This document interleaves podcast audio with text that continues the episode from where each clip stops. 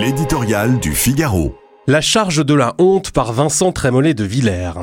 C'est un jeu qui pourrait résumer la vie politique depuis 20 ans, une version cynique du qui perd gagne de notre enfance. Il consiste à s'indigner de la montée de Marine Le Pen tout en souhaitant l'affronter au second tour de l'élection présidentielle. Emmanuel Macron en est sorti deux fois vainqueur et ses successeurs, quoi qu'ils en disent, rêvent de faire de même. À elle, les actifs et les catégories populaires, à nous, les retraités et les diplômés.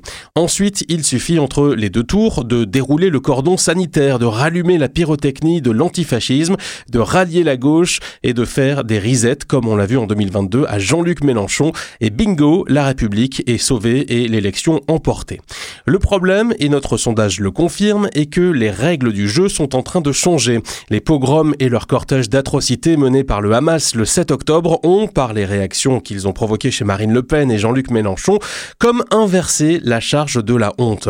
Le chef des Insoumis, en multipliant les ambiguïtés, les sous-entendus, les provocations, a choisi franchement de ne plus s'adresser qu'à un peuple fantasmé, créolisé ou défilerait côte à côte entre deux à la Wagbar et deux Israël assassins, Macron complice, les barbus et les hipsters, les zadistes et les woke, les néo-féministes et les abayas. Stratégie hasardeuse qui réduit son poids dans l'opinion et permet à Marine Le Pen de venir déposer au pied de l'insoumis tous les attributs de la diabolisation. Antisémite, injure, emportement, enfermement. Le cordon sanitaire n'a besoin de personne. Il fabrique spontanément. Le bruit et la fureur font le vide autour d'eux. La passion d'avoir raison seul contre tous accélère l'isolement.